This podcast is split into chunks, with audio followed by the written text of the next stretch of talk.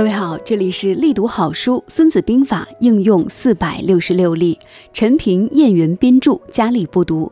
今天咱们开启了新的篇章，这个篇章是九变篇。首先，我们来分享一下原文，接下来是译文。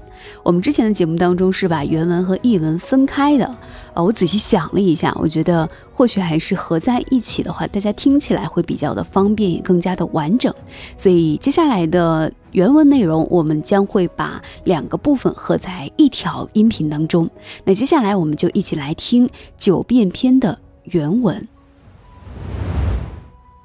孙子曰：“凡用兵之法，将受命于君，合军聚众，匹地无舍。”取地合交，绝地无留，为地则谋，死地则战。徒有所不由，君有所不击，城有所不攻，地有所不争，君命有所不受。故将通于九变之利者，之用兵矣；将不通于九变之利者，虽知地形，不能得地之利矣。治兵不知九变之术，虽知武力。不能得人之用矣。是故智者之虑，必杂于利害，杂于利而物可信也；杂于害而患可解也。是故屈诸侯者以害，抑诸侯者以业，屈诸侯者以利。故用兵之法，无事其不来，事无有以待也；无事其不攻，事无有所不可攻也。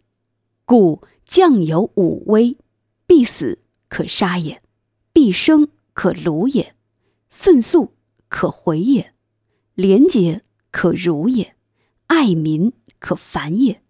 凡此五者，将之过也，用兵之灾也。负君杀将，必以武威，不可不察也。孙子说：大凡用兵的法则，主将受领国君的命令。征集兵员，编成军队。出征时，在匹地不可宿营，在渠地应结交邻国，在绝地不可停留，在围地要巧出计谋，在死地要殊死奋战。有的道路不宜走，有的敌军不宜打，有的城邑不宜攻，有的地方不宜争。国君命令有的可以不执行。所以，将帅能够精通以上各种机变的运用，就是懂得用兵了。将帅不能通晓以上各种机变的运用，虽然了解了地形，也不能得到地利。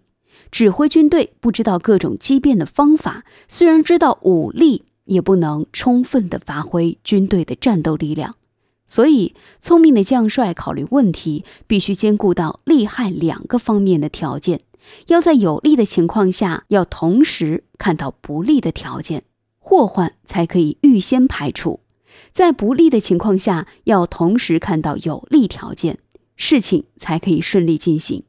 所以，要使各国诸侯屈服，就用诸侯最害怕的事情去威胁他；要使各国的诸侯忙于应付，就用他不得不做的事去驱使他；要使各国诸侯归附。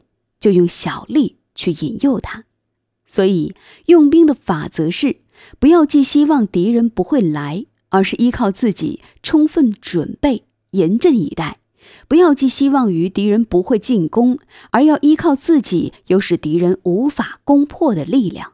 所以，将帅有五种因性格上的缺陷造成的危害：有勇无谋，只知死拼，可能会被诱杀；临阵危怯。贪生怕死，可能会被俘虏；急躁易怒，则经不起刺激；廉洁好名，则受不了侮辱；一味的爱民，则可能会因为掩护居民而导致烦扰。